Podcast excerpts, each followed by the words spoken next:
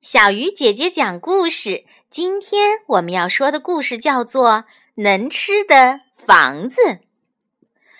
冬天来了，老山羊给自己造了一座过冬的房子。小灰兔看见了，嘲笑老山羊说：“这是你造的吗？真是太差了！你去看看我的新房子吧，那才叫灵巧呢。”老山羊跟着小灰兔来到他的新房子的门前。小灰兔过冬的房子其实是一个漂亮的树洞，洞口整洁大方，四周还有窗户。小灰兔骄傲地对老山羊说：“怎么样，很好吧？”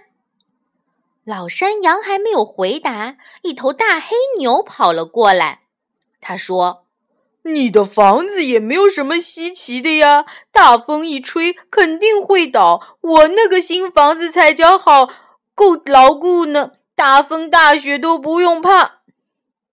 大黑牛带着老山羊、小灰兔来到了一座山前。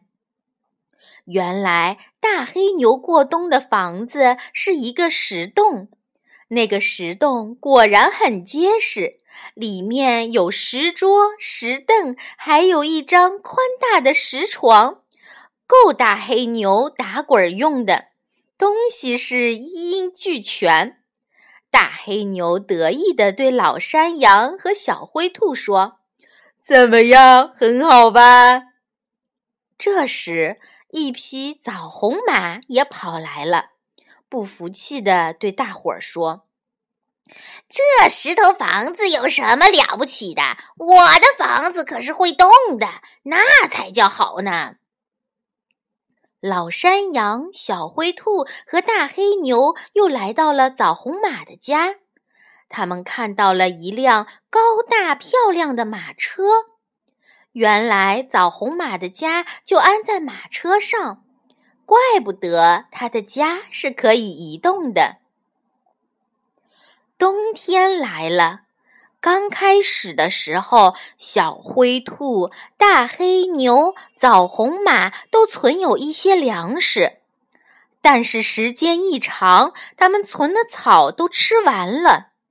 这个时候，雪还没有化，草还没有长出来，它们的灵巧、结实、会移动的房子不能让它们充饥。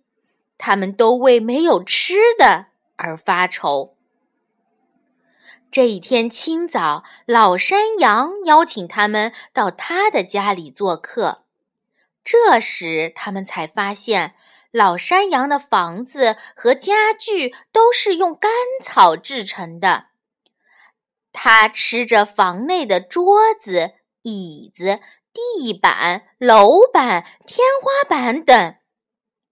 其他的小动物终于明白，原来老山羊的房子不仅能用来过冬，还可以填饱肚子呢。